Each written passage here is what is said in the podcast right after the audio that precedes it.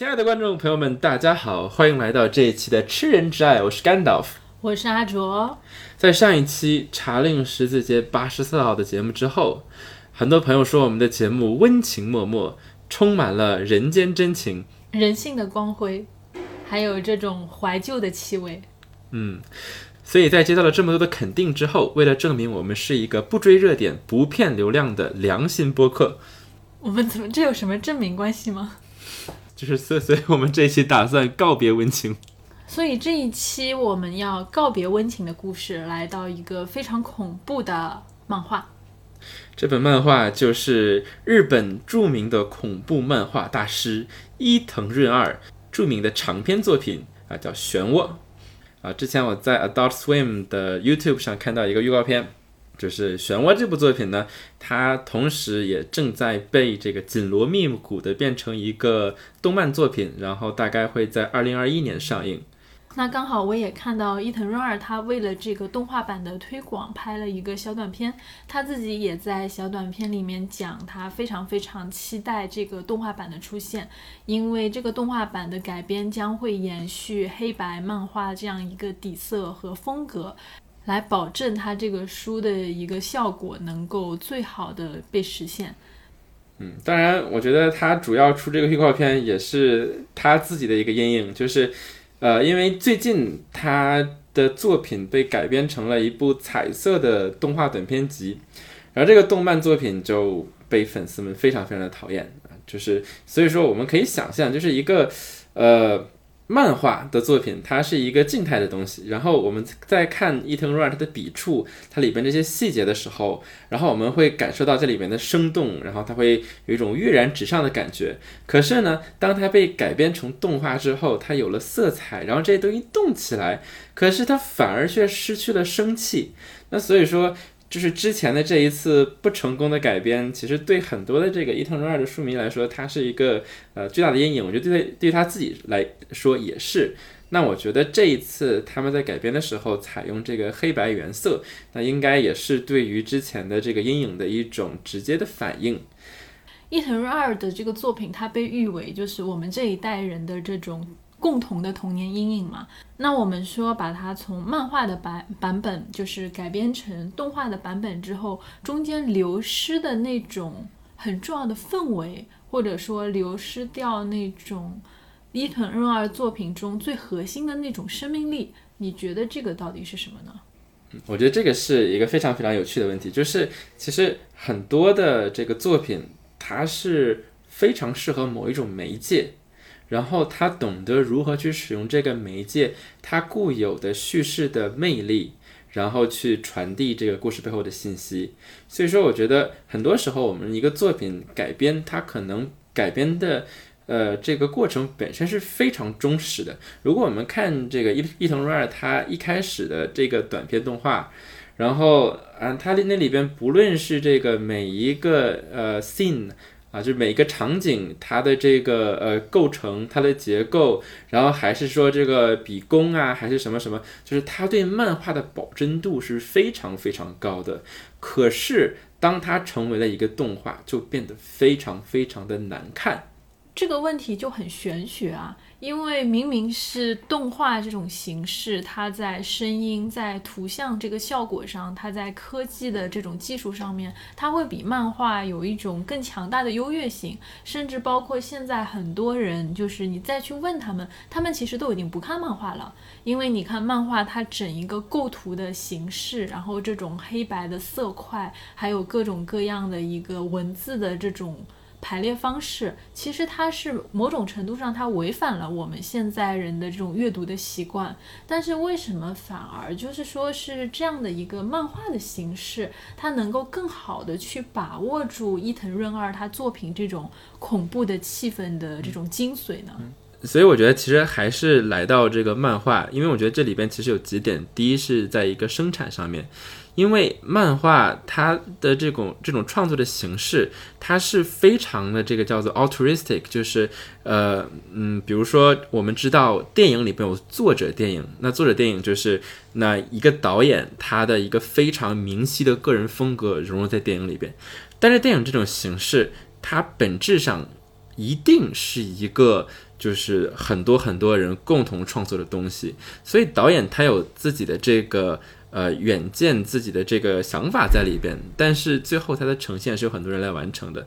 但是漫画这种形式，它在生产的过程当中，那总的来说是相对来说比较廉价的。当然，我不是说所有的漫画那都是一个人的作品。比如说，我们知道在美国这种超级英雄漫画，它就需要有线稿，然后上色、有文字等等不同的人来完成。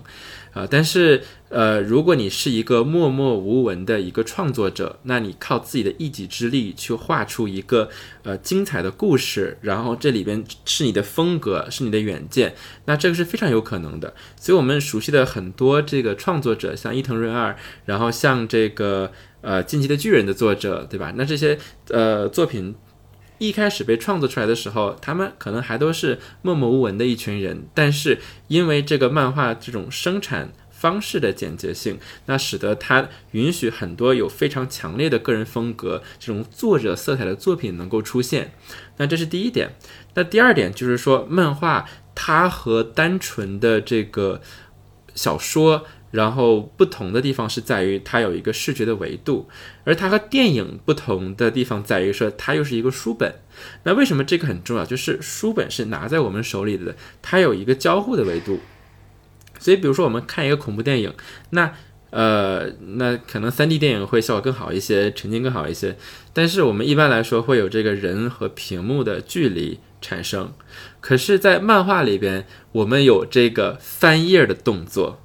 然后这个，所以我们每翻一页，其实是带着这种期待、悬念、这种惊奇感出现的。所以我们在读像《漩涡》这样的作品的时候，我们会发现，这个作者伊藤润二，他非常善于利用这个漫画这种媒介它本身的特点，所以经常是我们翻了这一页之后，然后忽然发现，哎，一个恐怖的东西跃然纸上。这个和恐怖片里边这种廉价的这种 jump scare 啊，这种这种就是通过一个啊声音画面吓唬人，我觉得是不一样的。因为在这里边有你的一个主动性，是你把这一页翻过去啊，然后忽然哎下一页一个恐怖的画面，充满了整个的画幅，甚至有的时候两页连着啊都是一个画面。所以它的叙事的力量是非常非常紧密的，和这个媒介的形式相关的，而且它就在你的手里呀，就是那个吓人的东西就在你的手里呀。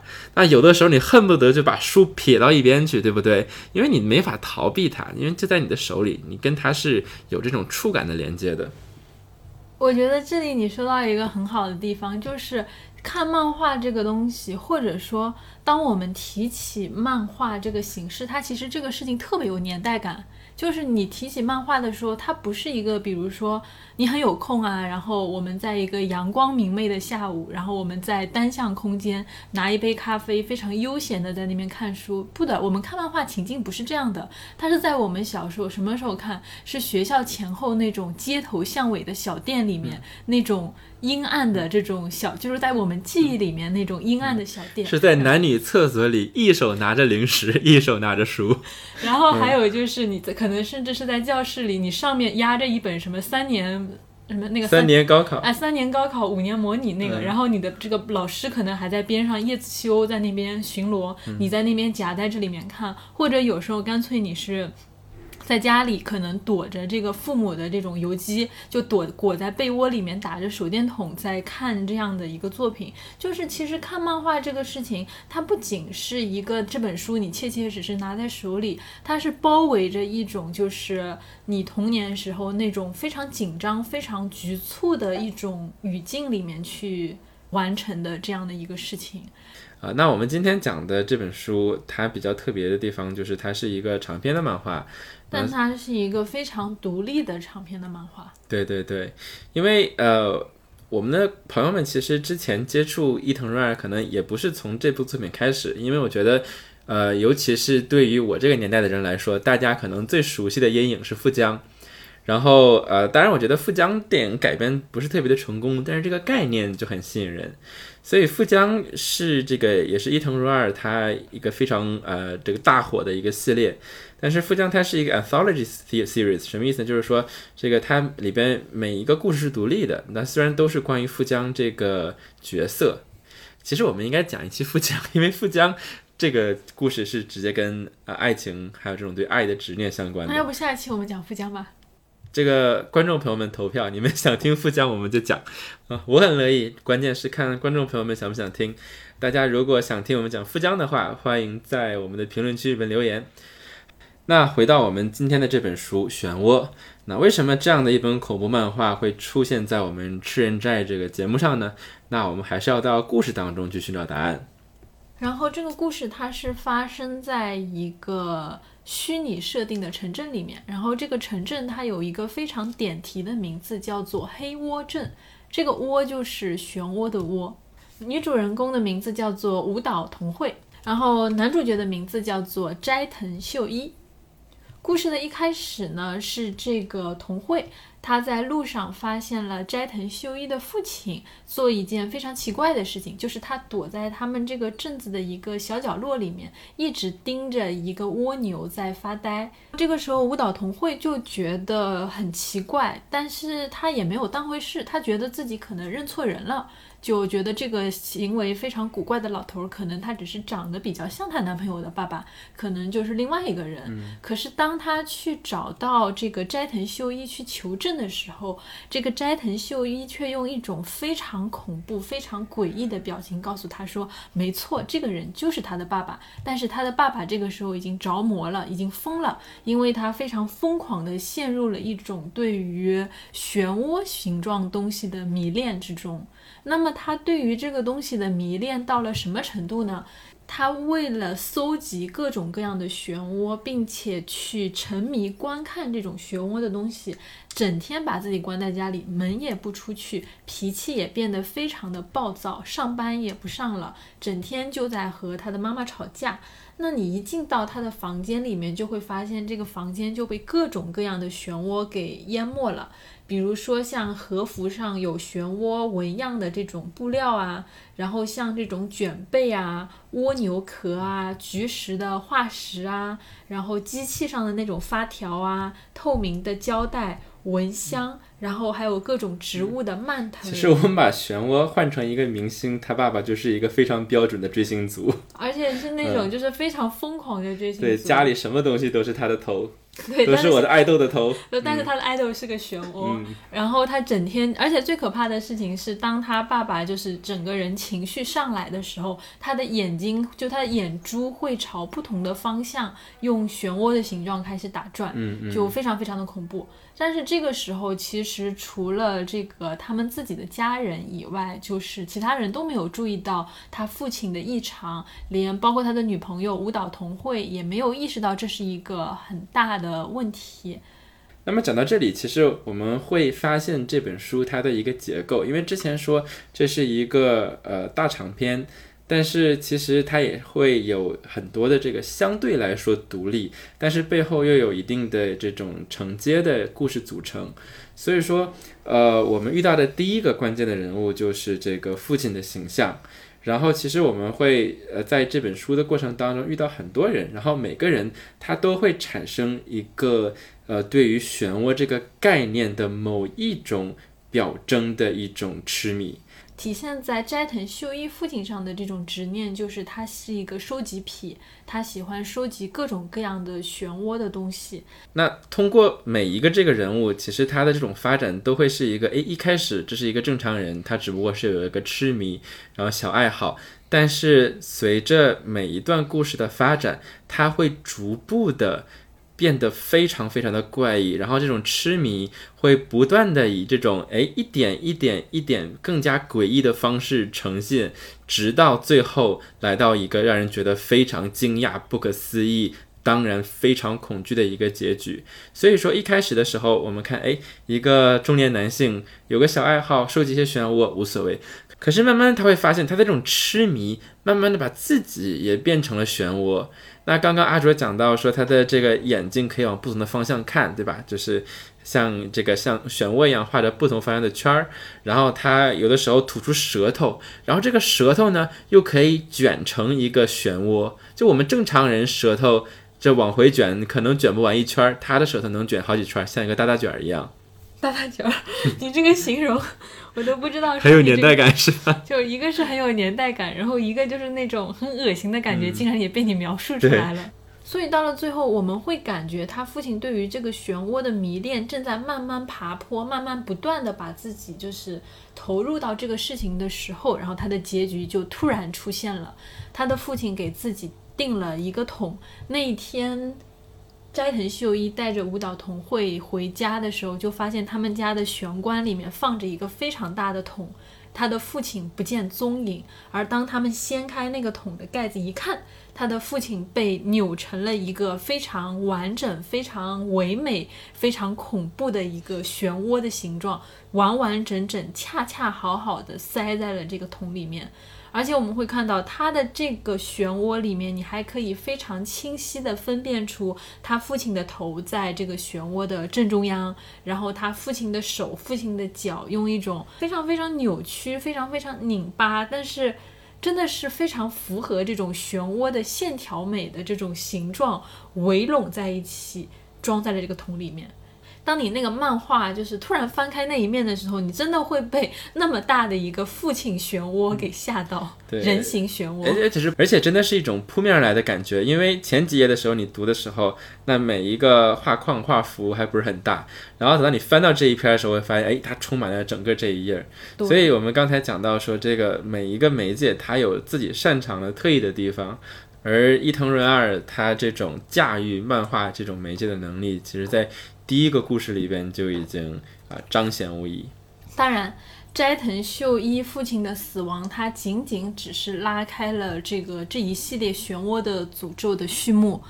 因为斋藤秀一他就用一种非常阴森、非常恐怖的语气说：“这个整个镇子都被诅咒了，我们快逃吧！我们再不逃的话，我们就逃不出去了。”但是到这个时候，我们会看到就是。女主人公其实依然没有把她的这个很惶恐的警告当回事儿。她虽然周围发生了一些非常奇怪的事情，但是她从来没有想过说这背后可能一环接着一环会有更恐怖的事情发生。嗯，那么我们来说说这个漩涡的意象。呃，漩涡在这里边其实有很多不同的隐喻，但我觉得可能啊最被它反复使用的就是作为一个。注意力的中心就是它漩涡，它是一环一环一环一环的从边缘绕到中心，然后如果你追随这个线条的话，哎，你的注意力会被它带到中间去，然后所以说这样的一种符号的使用，在很多的故事里边会有体现。那这个很有趣。我当时在翻资料的时候，我发现就是这样一种人形漩涡状，或者说扭成漩涡的这样一种方式的使用，其实在八世纪的时候，在爱尔兰的凯尔金里面就有。就是在那个凯尔经里面，他们就我们都知道，凯尔经它是一个就是记录基督福音的这样的一个彩绘的这样一个作品，然后它每一页都有非常华丽的，然后放大的这种首字母作为开始，然后作为装饰，就这是一种非常典型的，就是中世纪爱尔兰海岛风格的作品，然后所有的页面都装饰着一些花花草草啊、叶子啊这种。缠绕状的形，嗯，这种缠绕状的东西，各种非常迂回，然后就像迷宫一样的编织物，里面缠绕着神像，然后也缠绕着各种各样的怪物，包括一些非常扭曲的动物，也会以一种非常具有海岛的那种绚丽和奇幻的风格来呈现。包括就是有中间有非常多的人，但是你会发现那些人他长得都很像猴子，就是这种所谓的类人猿，它也会藏在这种就是一圈圈扭起来的这种枝叶里面，整体看上去就像是一张非常繁复的地毯，地毯，然后这张地毯它是经过非常精密的编织，这个编织里面它最最特别的形状就是这种漩涡的构图。他刻意的去违反了一切的这种平衡的原则，然后各种非常绚丽的颜色组成了一种非常繁复的、繁复到甚至有一些怪异的这种艺术风格，各种就是难以让人觉得难以置信的这种人形，比如说就是你会发现在这个时候，你就觉得中世纪的人的这种想象真是太奇怪了，就是人他可以在这个图像里面就。扭曲的像个马戏团的演员，然后他的头可以夹在他的膝盖中间，他还可以仰头把自己凹成一个就是字母的形状，肢体可以随意的延伸，然后各种各样的这种充满弹性的感觉，就像个彩色的橡皮筋儿一样。然后他的这个身体，它可以非常蜿蜒的穿过各种呃漩涡的网络，所以你会看到就是这样一种装饰的风格，它其实在这种。很古典的这种艺术里面，其实就已经出现了。所以好像听你说，就是这个漩涡它的这种视觉，这个符号，可能就人被扭成漩涡这样一种视觉的表达，可能就在这个西方里边是有一定的历史的。而且我觉得漩涡它一个很有趣的一个地点是，它作为一种圆形，因为圆它其实代表着是一种匀称、一种对称、非常均衡的那种古典的审美。但是你会发现，当这个圆变成一个漩涡之后，它明明还是一个圆形的形状，但它却因为它的整个视觉的这种几何状态的改变，变成了一种非常扭曲、非常不协调，或者说是一种圆形的反面的这种状态。就它会让你觉得，它不会让你觉得这是一个圆满的形状，它不会让你觉得这是一个和谐、均衡，然后。对称的一个形状，相反你会觉得它非常的怪异、扭曲，有一种不稳定感，因为很不稳定，对，你会忍不住跟着它的线条，动态感觉。所以我觉得这种不稳定感是在我在读这个漫画里边这种很强的感受，就是因为它到处都是漩涡，然后你就忍不住你会跟着它的线条，然后去移动，然后不断的从每一个漩涡它的外围，然后顺着它的线条来到它的中心。所以当然我们这种。观看漩涡的方式，从外围到中心，呃，也会被这个伊藤润二在故事当中使用。那比如说，这个故事里边会出现一个呃主人公，然后这个主人公是个高校的女生，然后她非常希望得到其他人的关注。那么这个时候，她的可能头上出现了一个漩涡上的形状，然后这个时候，呃，她觉得就这个漩涡这个形状可以让别人更加的关注她。然后一开始的时候，他会把这个漩涡的形状挡在自己的刘海后面，然后呃，他可能也因为这个确实吸引到了很多人，然后他觉得是这个漩涡它吸引的力量，因为漩涡它是一个像我们刚才讲的，把注意力从外围放到中心，而它就是那个中心的这样的一个图形，然后他觉得啊，这个图形在帮助我获得人们的关注，而这个关注是他想要的。可是像我们刚才说的。这一个一点点的一个执念，会慢慢的发展扩大，然后到一个不可思议的程度。那么我们就会发现他脸上的这个漩涡越来越大，直到他半个头都没有了，都变成了一个空心儿的漩涡。等到故事最后，他整个的脑袋都成为了一个空心的漩涡，然后被他吸引的男生会被这个漩涡顺着他这种呃这个注意力。直接被吸到里边去。那同样的意象其实出现了不止一次，还有另外一个故事。对，那个女生是头发，就是刚才你讲的那个女生的注意力，她其实是希望获得很多男生的迷恋，因为她那个时候就想要疯狂的去追求那个斋藤秀一，但是那个斋藤秀一就一直不理她。但是在与此同时，周围的男生就一直非常非常的喜欢她。可她越得不到斋藤秀一，她脸上的那个漩涡就越来越大，然后最后这个漩涡吞噬掉了一个就是靠近她的男生，也把她自己给吞了进去。而另外一个例子是班上的另外一个女生。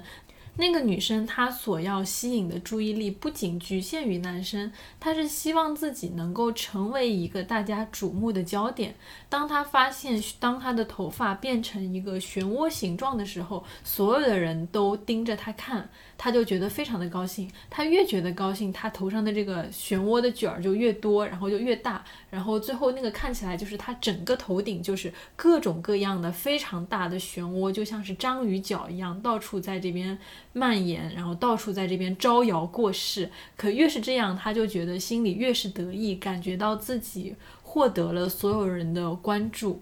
就是我们最后他怎么死的来着？当她虚荣心获得满足的顶点的时候，那个漩涡长成了像参天大树一样的这种非常茂盛的这种形状，然后这个女孩的生命力也就被这个漩涡给吸光了。所以我们会看见这个故事的结局，就是这个女孩吸引了所有人的注意力。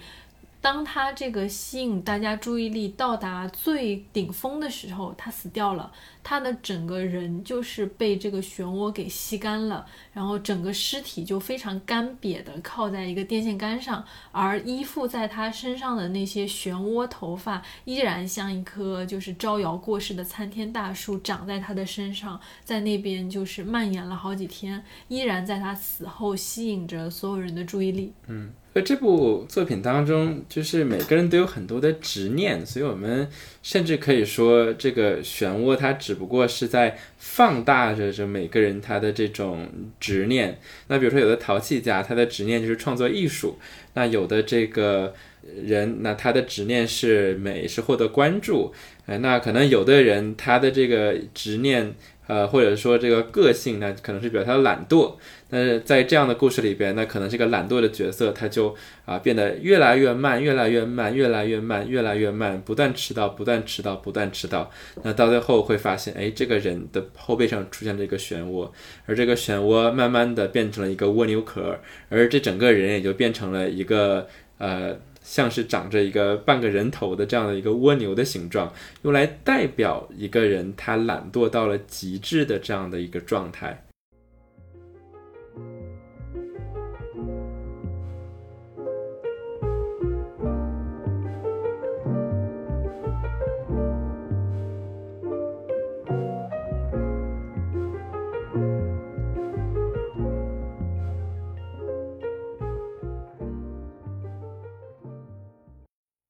这本书在引进中文版的时候被分成了上下两部。那讲到这里，上半部大概的结构啊，我们已经介绍的比较的详细了，就是会有一个一个的呃相互有些关联，但是又彼此比较独立的这样的一系列的故事，然后向我们介绍这个城市当中这关于漩涡这个概念的怪事儿是怎么发生的。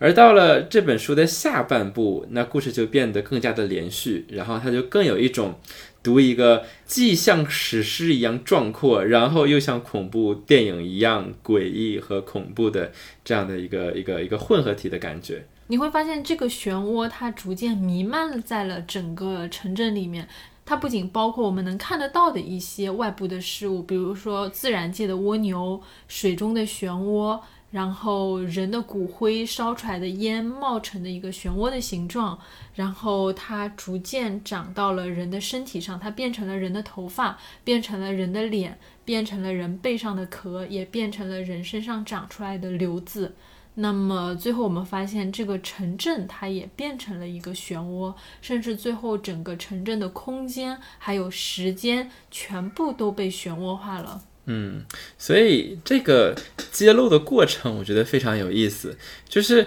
一开始，哎，我们看这个地方啊，呃，因为这个风，然后人们出不去了，然后这个有很多很多的大风，对吧？我们其实想漩涡一个很经典的意象就是台风。然后呢，就人们就开始盖房子，然后但是人们发现，并不是所有地方的房子都是防风的。而是说，只有当你把房子以某个方向盖在某个地方之后，你躲在这个房屋里边，它才是防风的。所以呢，就是呃，你会发现，就人们花很多时间啊，一起盖房子，一起盖房子，一起盖房子，一起盖房子。所以我们这个时候，其实从就是我们想象它是部电影，这个时候我们看的都是一些近景，然后我们看都是每个人在盖房子。然后这样过去了很长一段时间之后，这个时候你忽然的。来到一个远景，然后你发现人们盖的这些房子，人们为了防风盖的，不知不觉间，每个人都把房子连接成了一个漩涡的形状。就本来一开始这是一个普通的日本小镇，可是后来一切都被台风毁了，而人们在这个废墟上面盖的东西，本身就构成了一个漩涡形状的城市，就好像。这一切都是注定的一样，就好像是是这个空间告诉你，冥冥之中你只有这样做才能去生存。就是这个揭露的过程，哇！我当时真的是觉得非常的，就是既美妙，然后又恐怖，然后又很宏大。就是你觉得忽然间，在这一个抽丝剥茧的过程当中，你发现了一种对世界的某种本质。因为你刚才讲的，他们建造房屋的过程，其实也是幸存下来的人，他们的身体和心灵不断扭曲和这样一个变异的一个过程。因为它其实并不是一个人正常的按照漩涡形状建造房子的过程，而是幸存下来的人们，他们躲在这个已经存在的这个。不完整的漩涡状的房子里面，他们试图就是去建造这个房子，而且这个建造的过程它并不是一个有序的，然后大家自发的，而是一个好像冥冥之中的有一种命运的力量在。呼唤人们去这样做，因为在这个房子里幸存下来的这些小屋，他们是非常狭窄的。然后那些幸存的人，他们为了能够在外面这样一个全部都是台风的废墟里面幸存下来，他们就必须要躲进这个残存的、依然完好的这个房子里面去。那个时候，他们其实并没有意识到这个房子意味着什么，他们只是说像避难所一样的躲了进去。可是那个房子是有限的，而进去的人却越来越多，以至于有些人就是只能坐在房梁上，因为下面真的已经完全挤不下去了。可是还是有源源不断的人要进来，然后里面的人的生存空间就越来越狭窄，所以。不知道谁起的头，大家就自发的开始从房子的内部开始扩建这个房子，把它越建越长，越建越长，以便为自己就是房子里的人赢得一个更宽阔的生存空间。每一栋这样独立的房子的人都好像自发产生了这样一种念头，然后他们就在这个狭窄的房子里面自发的，就是开始扩建他们的这个狭长的房子。最后建着建着，不知不觉这个房子就连成了一个巨大的漩涡。而在这个房子里面，就是建房子的人，他们的身体就开始全部扭在一起，就打不开了。而在这个过程中，有的。人死掉了，就是他们的身体连在一起就烂掉了，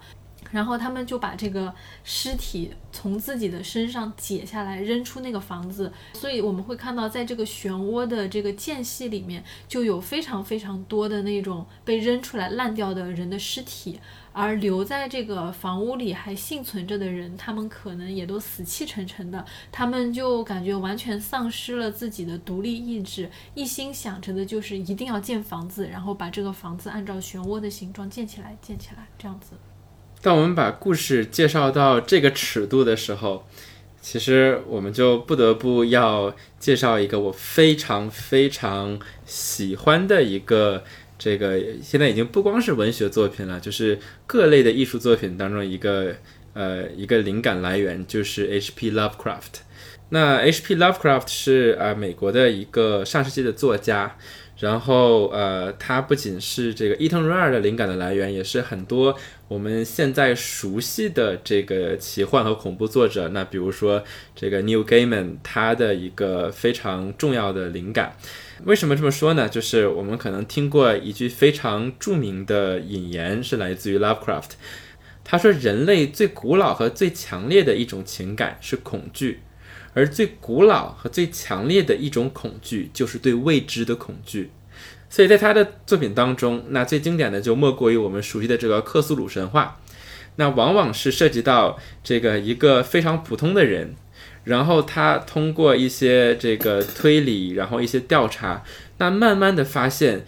他身边的这个世界，首先是有一点点的奇怪，然后慢慢的会发现这个世界越来越不奇怪，他身边的人越来越疯狂，而为什么？是因为他们发现这个世界的本质。其实是由某些非常强大，然后甚至对人类毫不在乎的这些呃存在。那比如说我们熟悉的克苏鲁，或者是什么呃 Near Lethal Top 这种就名字很奇怪的这这种这种这种啊宇宙级的存在所统治的。然后他认为说，当无人们意识到这种我们无法理解，还有对于我们人类的存在这种意义的本身的否定的时候，那么对于一个人来说，那他所感受到的，第一是恐惧，第二就是疯狂，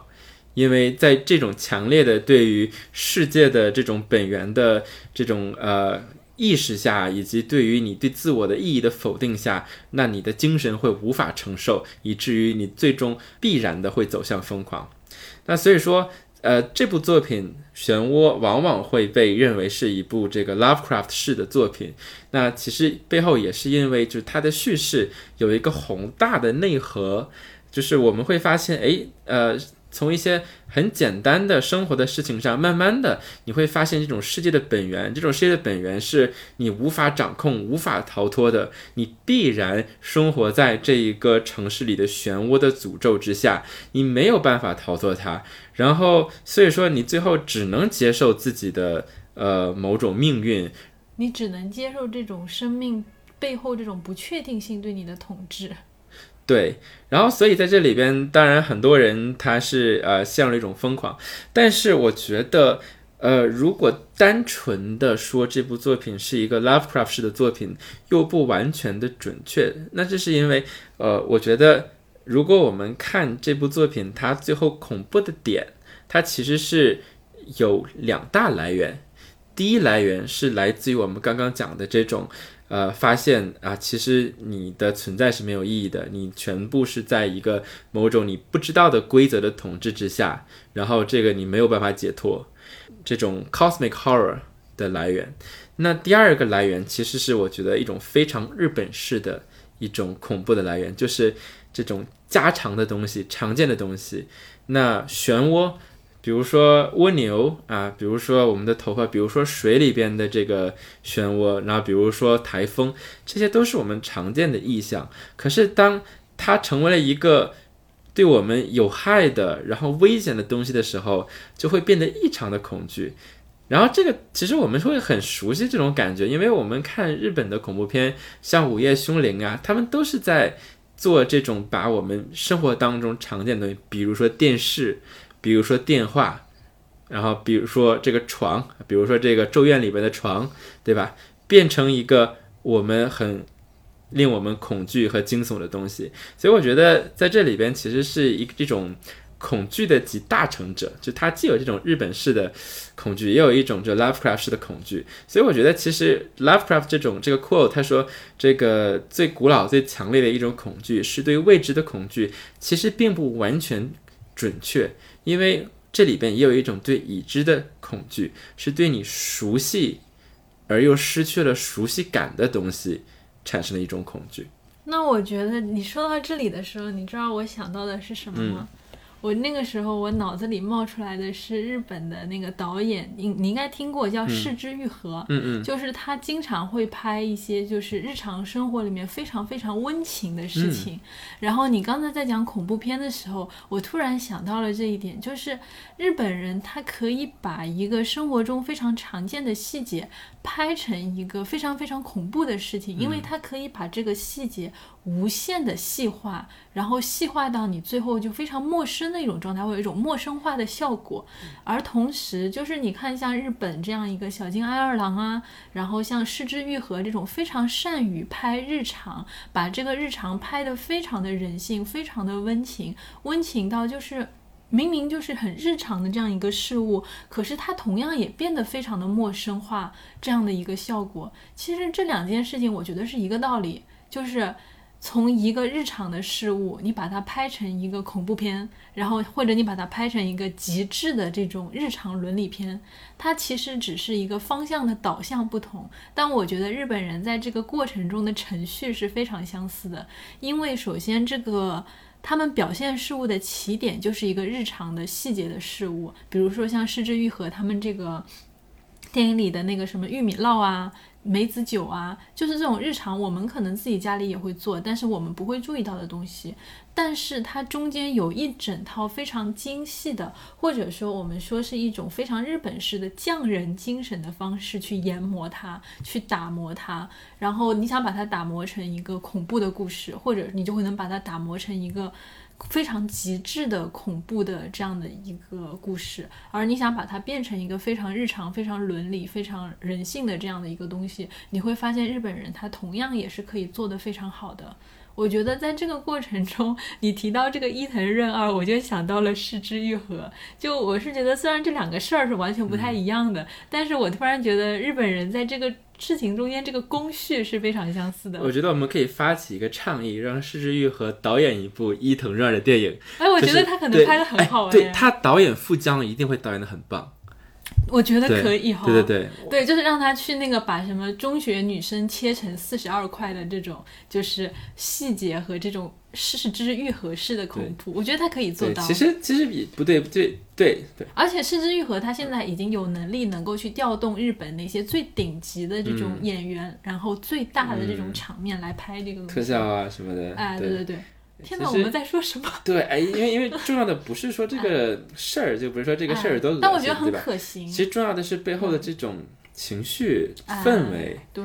主要是对于这种日常细节的这种研磨的这种匠人精神，我觉得确实，不管是伊藤润二也好，还是说市之愈合也好，我觉得他们这个背后的一个。就是操作上的这种精神内核是非常相似的。嗯，如何把一个细节的东西发挥到极致？不过讲到极致，我觉得另外一个很值得讨论的地方就是，呃，这部漫画在视觉上是怎么传达它的恐惧感的？我们讲到这个匠人精神，那伊藤润二他有的时候就会花九个小时呃在一个线稿上，就是我们在看他这个版面当中。它传递了很多的信息，就是它会去呈现一个被异化的身体，各种非常奇怪、非常诡异的细节，然后这种细节它非常的真实，而正是因为这种真实感，让我们觉得非常不安。为什么这么说？我借用一下这个法国哲学家 Julia Kristeva，他提到了一个叫做啊 “the abject” 这个概念，就是被被鄙弃的一个东西。所以就是，呃，当这个概念应用到恐怖电影当中，那会有很多学者去想，是为什么这个有的这个电影会让我们觉得吓人？那这些电影它往往使用的叫做这个 body horror，就是身体恐怖这种。这种技巧，那这种方式就是通过去不断的异化一个人的身体。那如果我们想电影的话，那比如说这个像《变蝇人》啊，像这个 John Carpenter 的《The Thing》啊，然后这里边都会出现这个非常细节、非常之真实的这种对于一个人体的变形的这样一种描绘。所以在这个这个 The Abject 这个概念里边，它其实讲的就是说，呃，这个东西它为什么会让人觉得。啊，想要排斥它，想要拒绝它，那以至于它给我们产生一种很恐怖的感觉，就是因为它拒绝了一种定义，就它总是处在某某某些临界的状态的边缘，而对于人来说，那这种定义的边缘就是人和非人，我和非自我这样的一种边缘。所以，我们看到这个呃怪物的时候，就是你通过这种真实感，你能够认出到他是一个人。而通过这些细节，你又会意识到他又不是一个人，所以在这种模棱两可的状态当中，你是产生一个刚才我们讲的这种对熟悉事物的不熟悉感，而这种对熟悉事物的不熟悉感，陌生化，陌生化，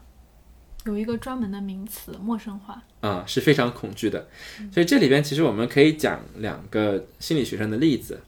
一个就是说我们大家可能随着恐怖谷效应，对吧？就是。当你设计一个呃动漫的人物的时候，那当这个角色他接近真实但又不够接近的时候，你会觉得非常的恐怖。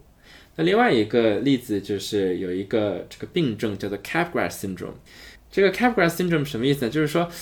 当你有了这个病的时候，那这个病人往往会说啊，我这个祖母她其实是外星人假扮的。或者我我的我的妻子不是我的妻子，其实是别人假扮的，这个怎么回事？就是因为其实我们在回忆一件事情的时候，你的大脑会获得两种信号，一种信号是你很熟悉，就是这是一个熟悉的东西；另外一个信号呢，就是这个你回忆的东西的内容啊，它的它的身份。那所以说，比如说有的时候我们总觉得说，哎，这个事儿我好像记得，我好像熟悉，但又不太知道是什么。那你可能就是接收到了这个熟悉的信号，但没有接收到这个关于身份的信号。所以在这 Capgras syndrome 里边，这些病人呢，他们哎是知道这个东西的身份，他知道这是他的妈妈，是他的妻子，但是他又没有这个熟悉的信号，所以是一种他熟悉的东西变得不熟悉，被陌生化，然后就产生了一种非常恐怖的感觉。然后我们会发现，在艺术表现上面，我们现在去很多时候，你去看中世纪的一些油画，然后你也会发现，在很多圣徒啊这样一个上帝的这种绘画里面，会出现大量的就是。就会出现大量的这种畸形，然后血腥、死亡、地狱和魔鬼这一系列非常丑恶的东西，然后通过这些非常丑陋的东西，就可以衬托出正在受难的这种上帝啊，然后正在受难的圣徒他们的意志之坚定、信仰之高洁，就是会有这样的一个寓意上的一个作用。当然也会看到，在中世纪的时候，还会有大量的绘画，就是你可能会看到。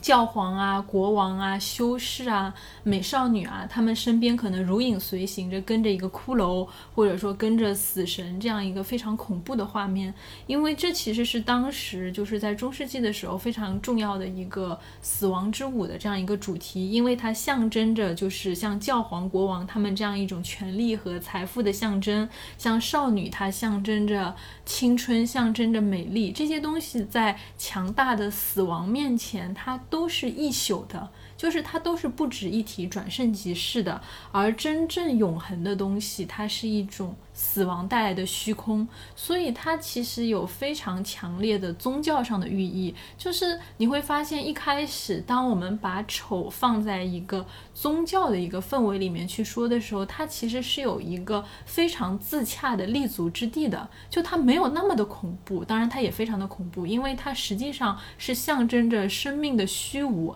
但是你会发。现这种虚无，它是有宗教给你兜底的。就是你会发现，现世的就是那种财富、权力、青春、美貌，这一切东西都非常的虚无。但是你可以把你人生的希望，就是寄托在基督教的来世。可是，在你刚才就是说的那种一种发现，在这种现代的语境里面，或者说你说的这种状态里面，我们现在看到的这种漩涡的题材，它的那种恐怖，你是找不到一个兜底的感觉的，因为没有一个宗教的一个解读，也没有一个就是能够确证的东西，它可以就是为这么恐怖的东西兜底，你自己就是站在这个深渊旁边的。嗯，所以我觉得这也是，就是呃，我们刚才讲的 Lovecraft 式的恐怖，它的这种力量所在，就是因为它彻底的否定了这种宗教意义的存在，它给你介绍一个新的宇宙秩序，它其实在介绍这个秩序的同时，就是在宣告你之前所有的这种精神秩序的死亡。而且这里其实很有趣的事情是。你刚才看到的，就是我们对于这种肉身上的这种丑和肉身的这种变形，它实际的意义是相当于好像是对这种我们看到的这种表面世界的一种指控和背叛，因为它实际上把人抛到了一种非常孤独的处境里面。就我们会发现，在漩涡的故事里面，每一个人他都得不到救赎，就是每一个人他都非常的。孤独，然后他是一种非常包括我们主人公相爱的两个公，就是你会看到这个舞蹈同会跟这个斋藤秀一，他们两个明明是情侣的身份，可是我们会看到他们之间精神的连接，其实除了这种情侣的身份这种维系上面，他们两个人的孤独其实互相之间是没有那种就是情侣之间爱意的连接的，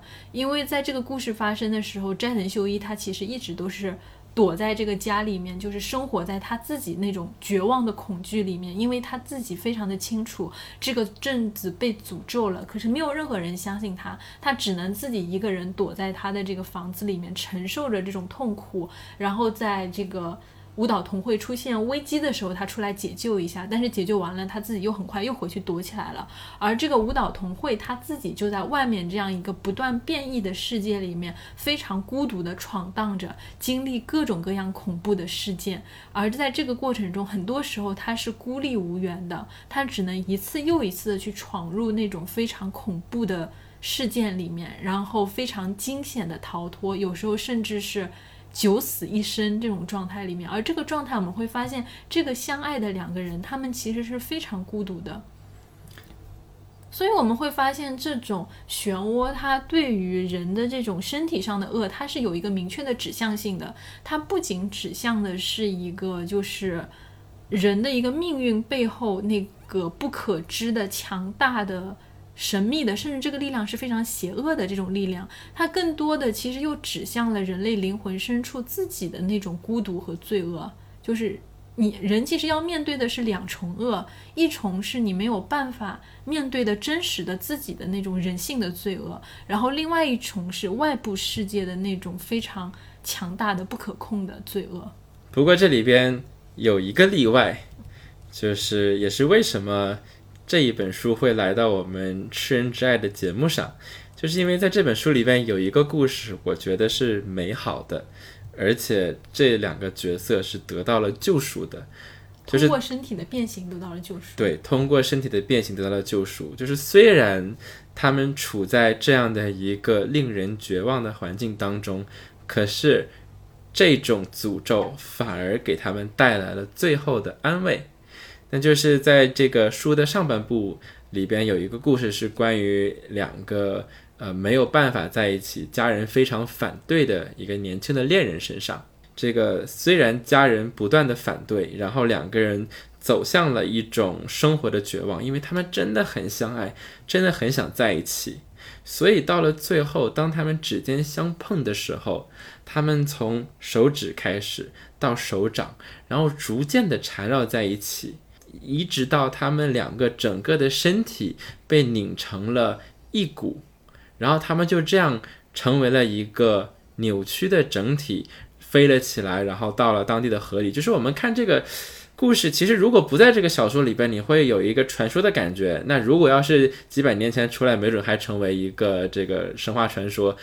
啊，今天成为佳话，对吧？其实它是一个很美好的事情。但是你不觉得，就是正是因为这种就是很微弱的这种爱情和人性的美好，反而衬托的这个故事更绝望和恐怖了吗？我觉得他这个更加伤感的感觉，其实是体现在就是这种漩涡的扭曲和变形是无差别的，就是不管你是出于一种好的用意，还是出于那种小的那种人性相对有一些阴暗的执念，它的这种扭曲和变形的覆盖是没有选择的。就是不管你的出发点是怎么样，不管你是一个什么样的人，你最终依然会被抛到这种命运里面去。然后你就会发现，这种变形它就是一种漩涡里的常态。在这个常态里面，不仅人的身体是变形的，然后这个整个小镇的空间是变形的，时间也是变形的。尤其是到小说后面，就是它这个扭曲的空间和时间，就让这个小说它变得就像是一场。就是一种深不可测的一场梦一样，然后物理的这种距离，还有时间的流动，它完完全全都建立在一种巨大的不确定性上。比如说这种漩涡状的伤口，还有和身体的这种扭曲，通过漫画的这种充满冲击性的视觉效果，然后这种美也好，恐怖也好，它其实都在被加倍的放大。你会发现在这个过程里面，人的身体，然后整个小镇，然后整个时间和空间，它都变成了一种恐怖的这种容器，然后这种恐怖的力量，它其实穿透了人的这种身体。进而就是入驻到了人的这种精神和人的这种生存的处境里面去，所以很多时候我们感觉到的这种伊藤润二，他通过图像表现出来的那种赤裸裸的、非常暴力的这种感官世界的恶，它本质上其实是我们精神世界甚至是存在世界的那种恶。但是我们会发现，就是除了主人公两个主人公以外，其实这个镇子上生活的绝大。大多数的人，他们在面临这种非常巨大的恐惧，或者说非常巨大的这种恶的面前，他们其实反而就是很容易被自己身体的欲望，很容易被自己人性的阴暗面牵着鼻子走。由此，他们会不由自主的，就是陷在这种感官世界的，或者说沉沦在这种感官世界的变形和恐怖里面。因为你会发现，就是有那么一批人，他其实面对这个世界的扭曲，面对自己身体，特别是那些建房子的人，他们整个身体都非常扭曲、结成一块的时候，他们其实没有对自己这种处境的认知，他们反而被这种最原始的欲望就牵着鼻子走了。最后的结果就是人类必然会被恶所俘虏，这样的一种很恐怖的处境。那可能到了故事的最后，这个角色是什么样的结局已经不重要了。我们也主要是我们不想在这儿剧透，这个剧透剧透其实是一个很不好的行为。然后当然我们已经剧透了很多，但是我们保有了我们最后的节操，我们没有剧透最后的结局。而且。这个故事怎么结尾其实已经不重要，因为我们知道这里边没有任何人可以逃脱这样的命运。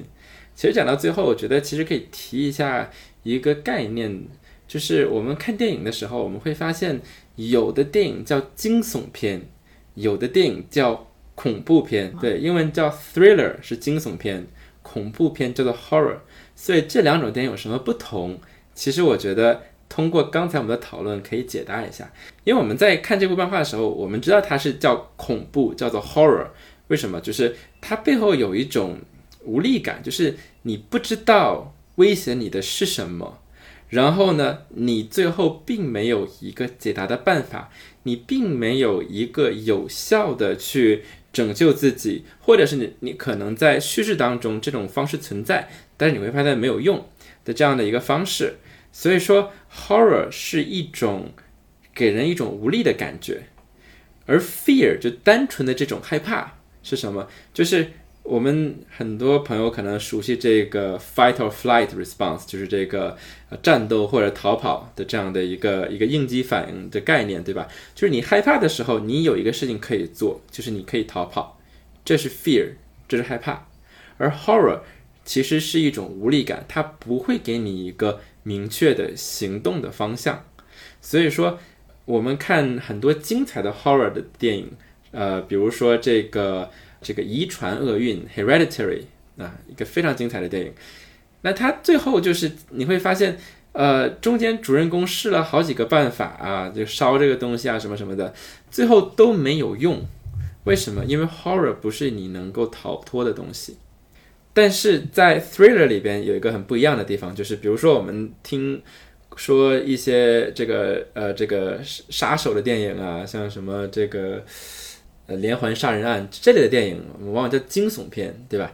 因为在这样的作品当中，人主要是感到害怕，而且在西方的世界里边，它往往会借用一些既有的元素，比如说僵尸啊、吸血鬼啊等等等等等等。